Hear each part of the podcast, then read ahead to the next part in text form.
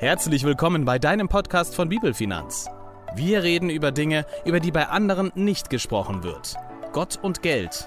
Du und ich.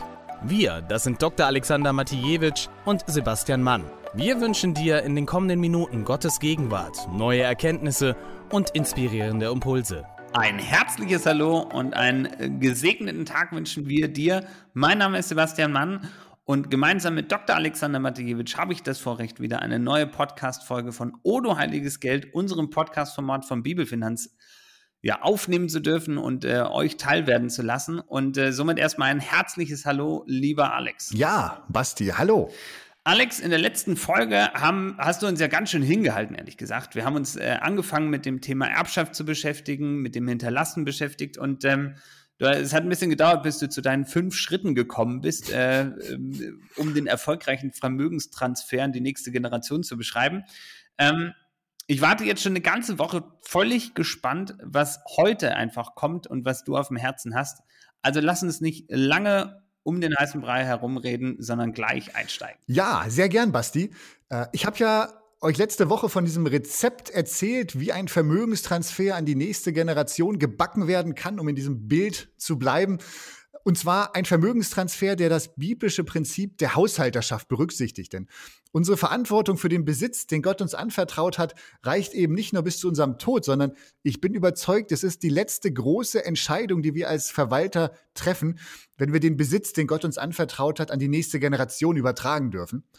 Und Gott möchte eben, dass die Vermögenswerte auch nach unserem Tod, nach seinem Willen eingesetzt werden.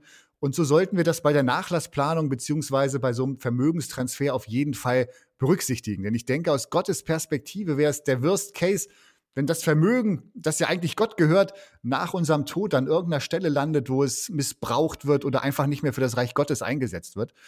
Aber ja, Basti, genug der Vorrede. Wir wollen auf den Punkt kommen. Ähm, Letzte Woche waren wir ja nochmal auf diese biblischen Grundlagen eingegangen und heute wird es jetzt wirklich praktisch, äh, versprochen.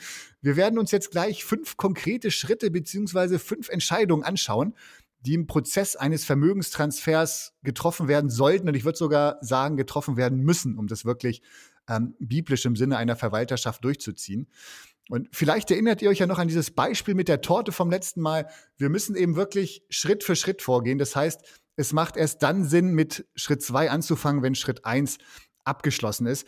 Und ich denke, ich sage jetzt einfach zu Beginn noch mal diese fünf Schritte und dann steigen wir ein. Also das erste ist Entscheidung über die Empfänger des Transfers. Das zweite Entscheidung über die Höhe der Beträge. Der dritte Schritt, Entscheidung über die Zeitpunkte. Viertens, Entscheidung über die Techniken. Und der fünfte Schritt, Entscheidung über die Gespräche. Okay, dann lass uns mit dem ersten Schritt mal richtig loslegen. Also was ist denn aus deiner Sicht die erste grundsätzliche Entscheidung, mit der jeder Prozess und jeder Gedanke eines Vermögenstransfers somit beginnen soll? Ja, also der erste Schritt für diesen Kuchen ist äh, die Entscheidung über die Empfänger des Transfers. Und das hatte ich letztes Mal schon kurz gesagt, für so einen Vermögenstransfer gibt es eigentlich nur drei potenzielle Empfänger. Also erstens die klassischen Erben, unsere Kinder zum Beispiel oder andere Verwandte oder Freunde. Dann zweitens wohltätige Organisationen. Also ich weiß zum Beispiel von Brot für die Welt, die werben ganz offensiv um, um Spenden von, ähm, äh, ja, oder nicht Spenden, sondern um Erbe von, äh, vom, um das Nachlass von Verstorbenen. Und der dritte mögliche Empfänger ist der Staat, vor allem in Form von Erbschafts- oder Schenkungssteuer. Und das war es eigentlich. Also ich kann meinen Nachlass zum Beispiel zu 100 Prozent an gemeinnützige Organisationen geben, dann fällt keine Erbschaftssteuer an. Oder ich kann meinen Besitz meinen Kindern hinterlassen, dann wird das Erbe unter Anrechnung von Freibeträgen und Steuersätzen dann zwischen Kindern und Staat aufgeteilt. Äh, aber mehr gibt's eigentlich nicht. Und jetzt könnte man natürlich sagen, okay, dann ist doch eigentlich das einfachste und steuereffizienteste, alles einer gemeinnützigen Organisation zu überlassen. Ja, äh, aber trotzdem machen das die wenigsten. Und ich behaupte mal, in den meisten Fällen ist es auch richtig, es nicht so zu machen. Aber wie jetzt die richtige Entscheidung getroffen werden kann, wie oder an welchen dieser potenziellen drei Empfänger wir unser Erbe geben, dazu habe ich euch drei kurze Prinzipien mitgebracht, die einfach helfen können bei der Entscheidungsfindung. Das erste, ich nenne das mal das Schatzprinzip. Wir haben in der letzten Einheit ja von Hiob gelernt, dass wir nach unserem Tod keine irdischen Schätze werden mitnehmen können in den Himmel. Aber, und Basti, jetzt kommt's, wir können etwas vorausschicken. Denn die Bibel fordert uns wiederholt auf, uns Schätze im Himmel zu sammeln. Also Jesus spricht zum Beispiel davon in Matthäus 6 ab Vers 19. Und ich verstehe diese Stellen so, dass wenn wir jetzt zu Lebzeiten Geld ja, oder auch Besitz in das Reich Gottes investieren, dann endet dieser Teil meines Portfolios im Himmel. Ich kann also nichts mitnehmen, ich kann aber sehr wohl etwas vorausschicken. Und jetzt fragst du vielleicht, was es da oben im Himmel macht. Ich habe keine Ahnung, ob ich dann vielleicht eine schönere Hütte bekomme als irgendein Geizkragen. Ich weiß es nicht. Äh, aber ich finde diesen Gedanken spannend, dass sich trotz der Realität, dass wir nach unserem Tod nichts mitnehmen können in den Himmel, dass wir trotzdem etwas vorausschicken können in den Himmel. Und wenn ich an dieses Schatzprinzip, an dieses biblische Prinzip glaube, dann könnte das vielleicht auch Einfluss auf die Planung bei der Vermögensübertragung haben. Also denk vielleicht einfach mal drüber nach. Alex, mega schöner Gedanke und äh, wir haben da ja auch schon mal drüber gesprochen, über dieses Schätze im Himmel sammeln. Also für alle, die da noch mal mehr wissen wollen, können auch gerne in die Podcast-Folge noch mal reinhören. Ähm, ich finde das einen super schönen Gedanken. Ähm, lass uns aber gleich mal in das zweite Prinzip einsteigen. Was, ähm, was geht dir da durch den Kopf? Ja, das zweite Prinzip ist für mich ein Einheitsprinzip. Und Sarah, tut mir leid, dass wir jetzt gerade wieder was für Ehepaare und nicht für Singles sagen, aber ähm, das Einheitsprinzip sagt, Ehemann und Ehefrau sollten sich über die Entscheidung zur Vermögensübertragung einig sein. Und das ist in der Praxis wirklich häufig ein Problem, ähm, dass es da durchaus unterschiedliche Auffassungen gibt. Also welches Kind soll wie viel erhalten, ähm, wie viel sollen wir für wohltätige Zwecke geben.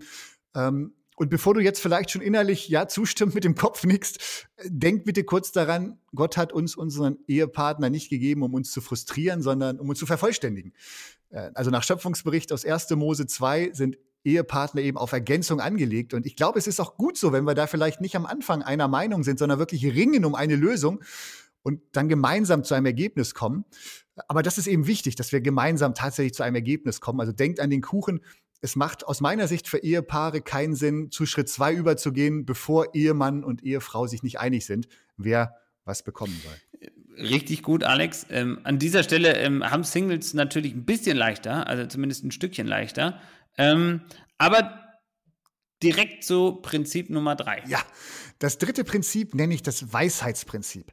Und da hatten wir letzte Woche auch schon kurz drüber gesprochen, in Anlehnung an Prediger 7 fürs 11. Und das Prinzip lautet, gib niemals, und ich meine wirklich niemals, gib niemals Reichtum ohne Weisheit weiter.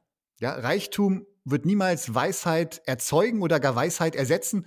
Aber Weisheit kann sehr wohl Reichtum erzeugen. Das heißt, wenn du jemandem Reichtum überträgst, musst du dich fragen, hat er auch die Weisheit, um mit diesem Reichtum umzugehen? Und Weisheit, das ist etwas anderes als Wissen. Also Weisheit ist etwas anderes als Lernen aus Büchern, aus Webinaren oder sich YouTube-Videos anschauen, sondern Weisheit, damit meine ich die Fähigkeit, das Leben zu leben oder die Fähigkeit, gute und solide Entscheidungen treffen zu können. Wenn ich also Geld übertrage, ähm, muss ich mich fragen, habe ich dann auch vorher Weisheit übertragen an die Person? Und ich denke, wenn ich meinen Kindern oder Enkeln oder anderen Erben keine Weisheit übertragen habe, dann ist es eigentlich das Schlimmste, was ich tun kann, ihnen dann Vermögen zu übertragen. Weil es ihnen höchstwahrscheinlich nicht gut tun wird. Aber darauf kommen wir gleich auch nochmal zu sprechen. Okay, Alex. Also ich fasse nochmal kurz zusammen. Als erstes steht letztlich diese Grundsatzentscheidung mit drei Wahlmöglichkeiten zwischen meinem Erben, wohltätigen Organisationen oder dem Staat. Wobei es ja eigentlich nur zwei Alternativen sind. Der Staat kommt ja eher unfreiwillig ins Spiel. Aber ähm, auch dafür darf man ein Herz haben, glaube ich. Mhm. Und bei dieser ersten Entscheidung können uns drei Prinzipien helfen, letztlich dieses Schatzprinzip, das Einheitsprinzip und das Weisheitsprinzip. So, wenn wir das klar haben, was wäre denn an aus deiner Sicht quasi der nächste Schritt? Ja, der zweite Schritt ist dann die Entscheidung über die Höhe der Beträge, die vererbt werden sollen. Und das ist vielleicht das Schwierigste überhaupt. Wie viel hinterlasse ich meinen Kindern? Oder wie teile ich das Erbe zwischen Kindern äh, oder auch zwischen Kindern und christlichen oder gemeinnützigen Organisationen auf? Und um zu einem Ergebnis zu kommen, können uns vielleicht drei Fragen helfen, die ich an dieser Stelle einfach weitergeben möchte. Die erste Frage ist, stell dir vor, was ist das Schlimmste oder vielleicht auch das Beste, was passieren kann, wenn ich ein Vermögen in Höhe X äh, an Person Y übertrage. Und vielleicht könnte das Schlimmste sein, dass dein Sohn das komplette Erbe weggibt, weil er keinen Sinn für materielle Dinge hat. Vielleicht würde sich dein Schwiegersohn auch verletzt fühlen, weil er der Versorger seiner Familie sein möchte und durch das Erbe jetzt plötzlich dieser Rolle beraubt wird. Ja, vielleicht würde sich eine Tochter auch unter Druck gesetzt fühlen mit diesem Erbe, weil sie keine gute Beziehung zu ihrem Vater hatte und jetzt auf einmal sein Vermögen hat. Oder einem Enkel würde es vielleicht total den Boden unter den Füßen wegziehen, beziehungsweise er würde die Bodenhaftung verlieren, weil ihm einfach noch diese Weisheit fehlt, mit einem solchen Betrag umzugehen. All das sind reale Beispiele, die ich aus dem Kreis von Mandanten oder Freunden kenne, ähm, aber die auf jeden Fall Nebenwirkungen sein können von so einer Vermögensübertragung. Und dann komme ich zur zweiten Frage, wie ernst ist es? Also wäre es schlimm, wenn der Sohn das Vermögen einfach an Bedürftige weitergeben würde, weil er selbst keinen Sinn für Materielles hat? Nein, vermutlich nicht. Äh, wobei auch das ist die spannende Frage, ob das für dich als Erblasser wirklich kein Problem wäre. Oder denken wir an den Enkel, von dem ich eben gesprochen habe. Wie ist es bei dem, wenn er vielleicht seine Ausbildung hinschmeißt, sich die falschen Freunde sucht, weil er auf einmal eine Riesenmenge Geld hat? Und das kann sehr wohl dann auf einmal ein Problem und eine ernste Sache werden. Und damit komme ich zur dritten Frage. Wie wahrscheinlich ist es, dass es eintritt, was ich mir da gedacht habe? Ist es unwahrscheinlich, dass unsere Überlegungen eintreffen? Oder ist es wahrscheinlich oder sogar sehr wahrscheinlich, dass es so kommen wird? Also von daher diese drei Fragen. Was ist das Schlimmste, was passieren kann, wenn du Vermögen überträgst? Wie ernst ist es? Und wie wahrscheinlich ist es, dass es eintritt?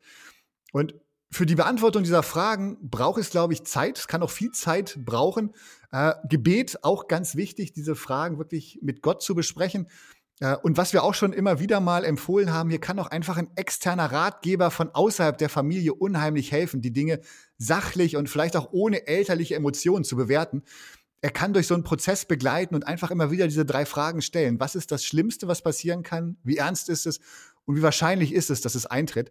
Und wenn wir diese Fragen intensiv durchgehen, dann bekommen wir ein Gespür dafür, was eine gute maximale Summe sein könnte, die wir zum Beispiel für eins unserer Kinder äh, übertragen wollen.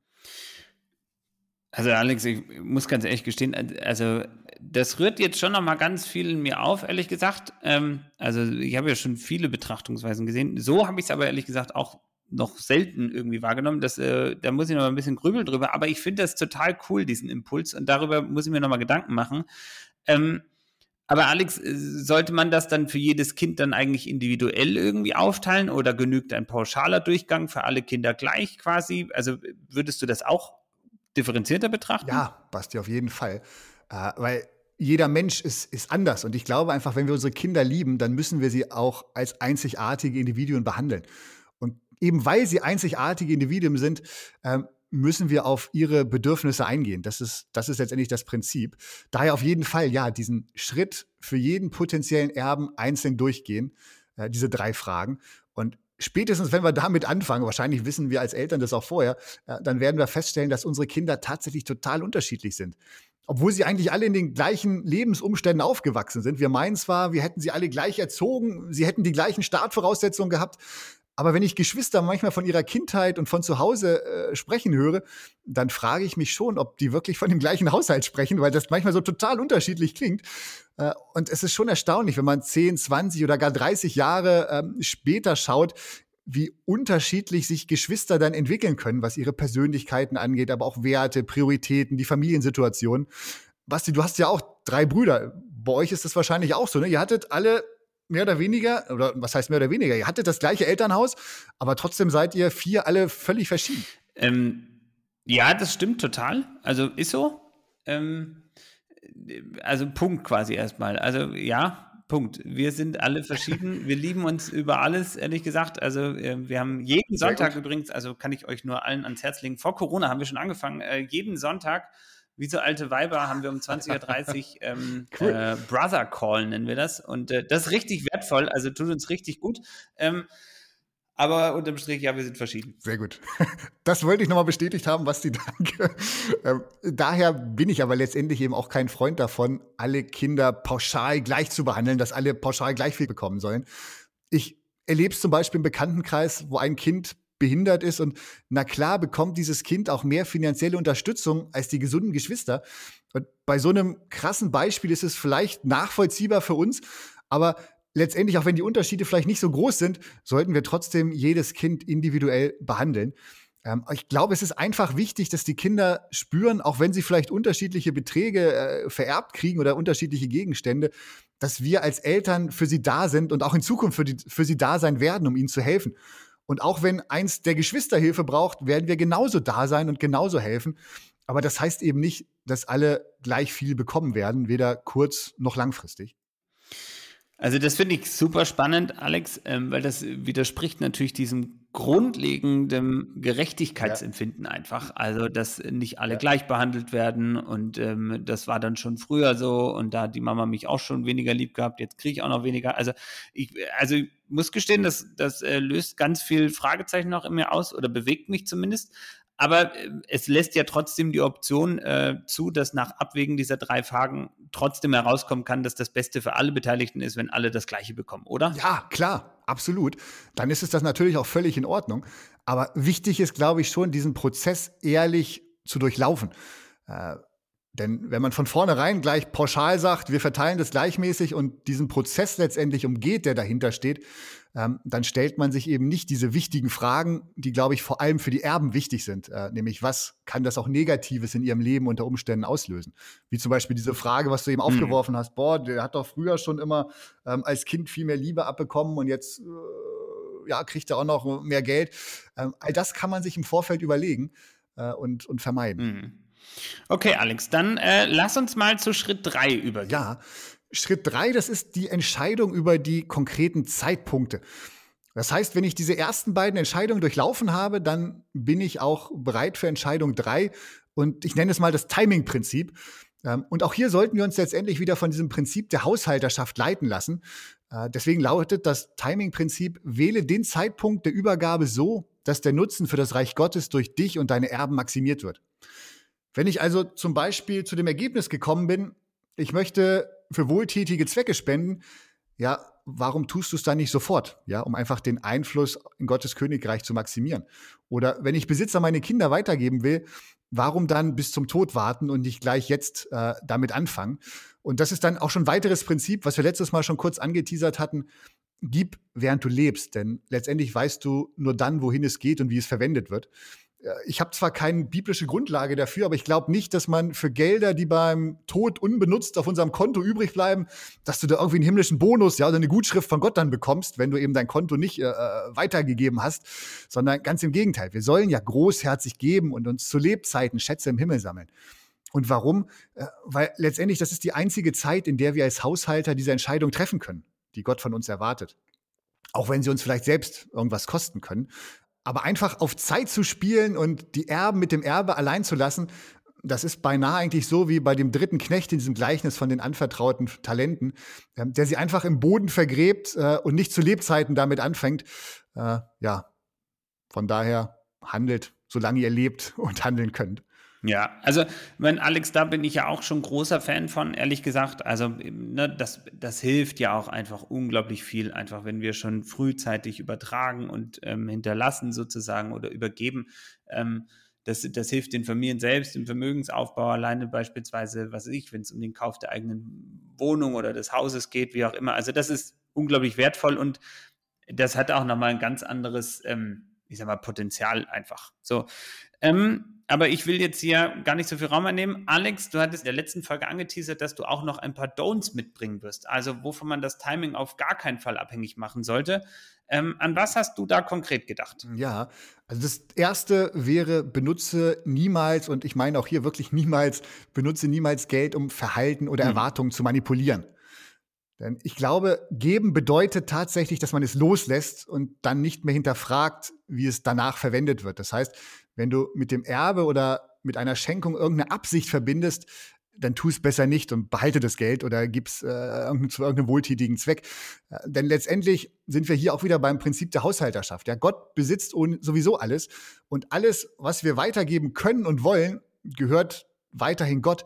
Ich bin aber nur der Verwalter, solange ich es habe. Und wenn ich für mich ein, wenn ich mich für ein Timing entschieden habe, ja, und habe dann einen Teil meines Besitzes übertragen an einen neuen Verwalter, dann ist der von diesem Moment an der Verwalter und ich bin letztendlich raus aus der Nummer.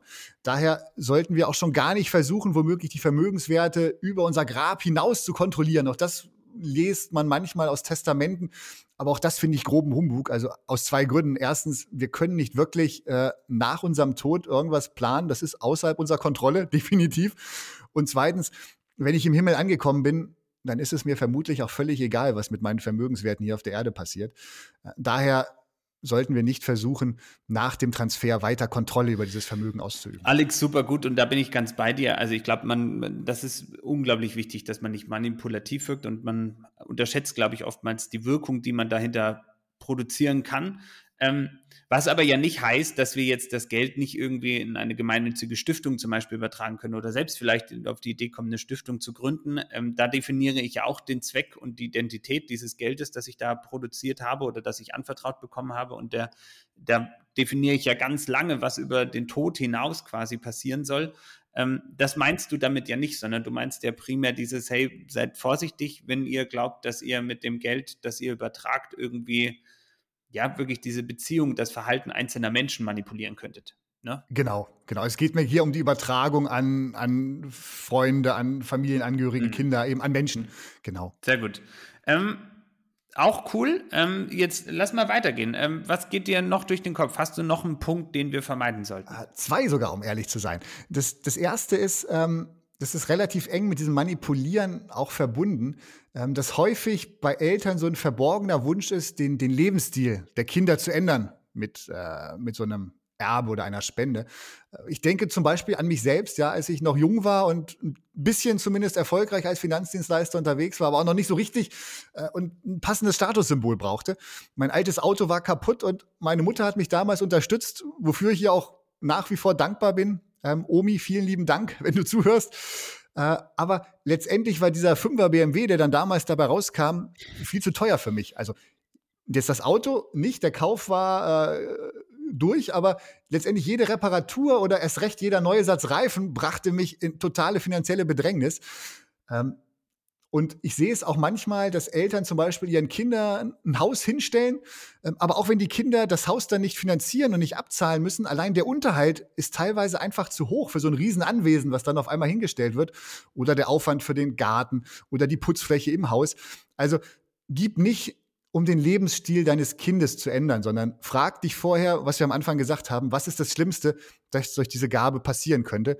Äh, und wenn du dann zu dem Ergebnis kommst, alles gut, alles tut die, dann mach es, aber überleg dir das vorher wirklich. Was könnte auch Negatives mit, mit so einer Spende, mit so einer Gabe an ein, dein Kind verbunden sein? Mhm. Sehr guter Gedanke, Alex. Ähm, noch ein Fragezeichen? Ja, klar. Äh, einen letzten noch. Ähm, der Vermögenstransfer sollte sich auch niemals in die Beziehung zwischen Mann und Frau einmischen. Also wenn zum Beispiel ein Erbe zu dem Gedanken führt, ob es dann Sinn macht, jetzt einen Ehevertrag abzuschließen oder Eltern manchmal sogar als Voraussetzung für einen Trans Vermögenstransfer machen, dass ein Ehevertrag geschlossen wird, dann ist das auch eine sehr ernste Sache, von der ich äh, erstmal abraten würde. Meine Frau und ich, wir hatten nach der Hochzeit auch drüber nachgedacht, einen Ehevertrag zu schließen. Aber ein befreundeter Notar hat mich dann damals gefragt, Alex, liebst du deine Frau? Und als ich dann Ja sagte, hat er geantwortet, dann vergiss den Ehevertrag. Also Peiti, falls du uns auch zuhörst, ich glaube nicht, aber falls du zuhören solltest oder das mal hören solltest, herzliche Grüße auch an dich und nochmals danke. Ähm, denn mit so einem Ehevertrag tauscht man letztendlich das Geld, das man vielleicht im Falle einer Trennung verlieren könnte, ein gegen das Vertrauen der Frau. Denn, also ihr Männer jetzt vor allem mal, aber vielleicht auch ihr reichen Frauen, überlegt mal, versetzt euch mal in die Rolle des Partners. Wie fühlt sich das an?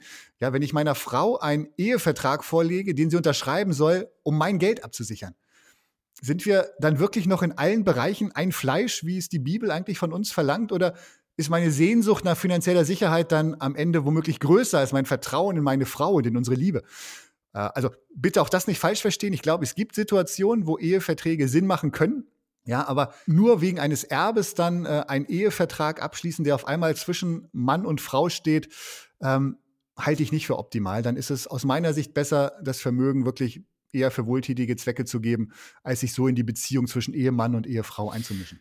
Super gut, Alex. Also ich denke, das kann man auch noch unglaublich weit ausdehnen. Ähm, ich meine, wir sollten uns mit einem Erbe zum Beispiel auch nicht in die Beziehungen zwischen unseren Kindern und unseren, Enkeln einmischen. Ja, also ich kann das ja noch fortführen, indem ich dann auch sage, okay, na klar möchte ich, dass ich für meine Mädels sorgen, besonders wenn sie vielleicht berechtigte Bedürfnisse haben, wo sie meine Hilfe brauchen. Aber ich möchte ja auch nicht Gottes finanzielle Erziehung und seinem Timing mit meinen eigenen Kindern oder mit meinen Enkelkindern irgendwie im Wege stehen und schon gar nicht meinen Mädels übergehen, wenn sie selbst mal Kinder haben sollten. Also von daher finde ich, finde ich richtig gut. Aber äh, dann Alex, du hast heute freie Fahrt. Was ist denn der nächste Punkt, der nächste Schritt quasi? Weil ich gucke ein bisschen auf die Uhr und stelle fest, wir haben drei äh, Schritte jetzt schon mal besprochen und ein paar Unterpunkte. Ähm, wie sieht es mit Schritt Nummer vier aus? Ja, Schritt vier, das ist die Entscheidung über die Techniken. Und Basti, das geht dir wahrscheinlich genauso wie mir, wenn ich in die Praxis schaue, was mich so ähm, oder an mich rangetragen wird, dann erleben wir immer wieder, dass sehr, sehr viele Vermögensübertragungen und Nachlassplanungen eigentlich mit diesem vierten Schritt anfangen. Ähm, die Techniken. Wie erreiche ich die beste Steuereffizienz? Gründe ich jetzt eine Stiftung? Wähle ich den Vermögenstransfer mit Hilfe eines Versicherungsmantels oder was auch immer? Und ausgehend von diesen Fragen gehen viele dann diesen ganzen Weg, den wir bisher besprochen haben, rückwärts, zurück zu Schritt eins. Aber ich denke, die, die Werkzeuge und die Techniken, die sollten immer nur das Ziel erfüllen, das wir gemeinsam mit Gott erarbeitet haben. Aber diese Werkzeuge und Techniken dürfen niemals selbst das Ziel werden, sondern eben immer nur ein Mittel, um das eigentliche Ziel zu erreichen. Und daher sind Werkzeuge und Techniken, wie die Übertragung dann konkret ablaufen soll, für mich auch erst der vierte Schritt, nachdem ich eben wirklich alle drei anderen Entscheidungsstufen durchlaufen und auch abgeschlossen habe. Also erst, wem möchte ich was übertragen, wie viel sollen die Leute bekommen und wann soll die Übertragung stattfinden. Wenn wir diese Fragen für uns klar beantwortet haben, dann sind Notare und Steuerberater in der perfekten Position, uns die Wege der praktischen Umsetzung aufzuzeigen. Dann können sie ihr ganzes Fachwissen ausspielen und wissen dann genau, welche Werkzeuge und Techniken eben eingesetzt werden müssen, um die Ziele zu erreichen, die wir vorher mit Gott abgeklärt haben. Alex, ich hätte jetzt gedacht, dass an dieser Stelle der Prozess beendet ist und wir haben äh, einen super leckeren Kuchen des Vermögentransfers gebacken, äh, um in deinen Worten zu bleiben. Ähm, aber du hast ja noch einen fünften Schritt für uns. Ja, genau. Jetzt kommt noch mal was ganz Entscheidendes, nämlich Schritt fünf ist die Entscheidung über das Gespräch mit den Erben. Das ist das, was für mich ähm, zum Schluss kommt, diese Gesprächsentscheidung. Und hier lautet das Prinzip, vermeide es, eine Bewältigungslücke für deine Erben zu schaffen. Eine was? ich hatte gedacht, dass du fragst. Eine Be Bewältigungslücke, das ist das, was zwischen Erwartung und Realität liegt. Also wir alle wollen natürlich, dass diese Lücke geschlossen wird, beziehungsweise erst gar nicht existiert. Doch in der Praxis entstehen diese Lücken ähm, immer wieder, dass Erwartung und äh, Realität auseinanderklaffen. Ähm, und wenn die nicht deckungsgleich sind, dann entsteht häufig Enttäuschung daraus, die schwer zu bewältigen ist. Deswegen Bewältigungslücke, gerade erst dann, wenn eine Seite gar nicht mehr lebt. Äh, wie soll ich dann meine Enttäuschung noch irgendwie klären? Ähm, von daher vermeidet so eine Bewältigungslücke. Und ich glaube, das geht einfach nur durch offene Kommunikation, egal ob es äh, in der Firma ist, in der Gemeinde, in einer Freundschaft, in der Ehe, ähm, in der Familie. Wir können Realität und Erwartung immer nur durch Kommunikation abgleichen. Und damit die eben nicht auseinanderklaffen, sollte ein Begünstigter von so einem Vermögenstransfer niemals davon überrascht werden. Das ist für mich das Prinzip wieder. Egal, ob es sich um eine gemeinnützige Organisation oder um unsere Kinder handelt, ähm, es ist unser letzter großer oder unsere letzte große Verwalterentscheidung. Und daher sollten wir in der Lage sein, die vor allen Beteiligten verständlich zu erklären. wie gesagt, niemals jemanden überraschen von diesem Vermögenstransfer. Ja, das, äh, da bin ich ganz bei dir. Äh, so ein paar Überraschungen, äh, genau, da weiß ich mehr als äh, die Begünstigten, aber da bin ich ganz bei dir, das ist ungünstig einfach. Ja. Ähm, äh, aber wie kann das konkret aussehen aus deiner Sicht? Ja, also beim Thema Vermögenstransfer ist es aus meiner Sicht das Sinnvollste, ich nenne es mal eine Familienkonferenz, ja, abzuhalten, wo man die Kinder bzw. die Erben wirklich zu einem offenen Gespräch an einen Tisch holt. Und wenn es gar nicht anders geht und Corona, keine Ahnung, noch lange anhält oder was auch immer, dann macht's über irgendeine Videokonferenz. Aber ähm, so eine Familienkonferenz ist für mich das sinnvolle Instrument, darüber zu sprechen. Und natürlich macht das erst Sinn, wenn Kinder ein gewisses Alter erreicht haben. Also ich muss jetzt nicht mit meiner dreijährigen Tochter oder auch mit meinem zehnjährigen Sohn so eine Vermögens äh, Familienkonferenz machen. Ähm, manche sagen, ab Volljährigkeit äh, kann man das machen. Andere sagen, ja, frühestens ab 30, dann haben die Kinder die Weisheit. Äh, ich will hier nicht äh, irgendwas vorgeben. Ihr kennt eure Kinder selber am besten.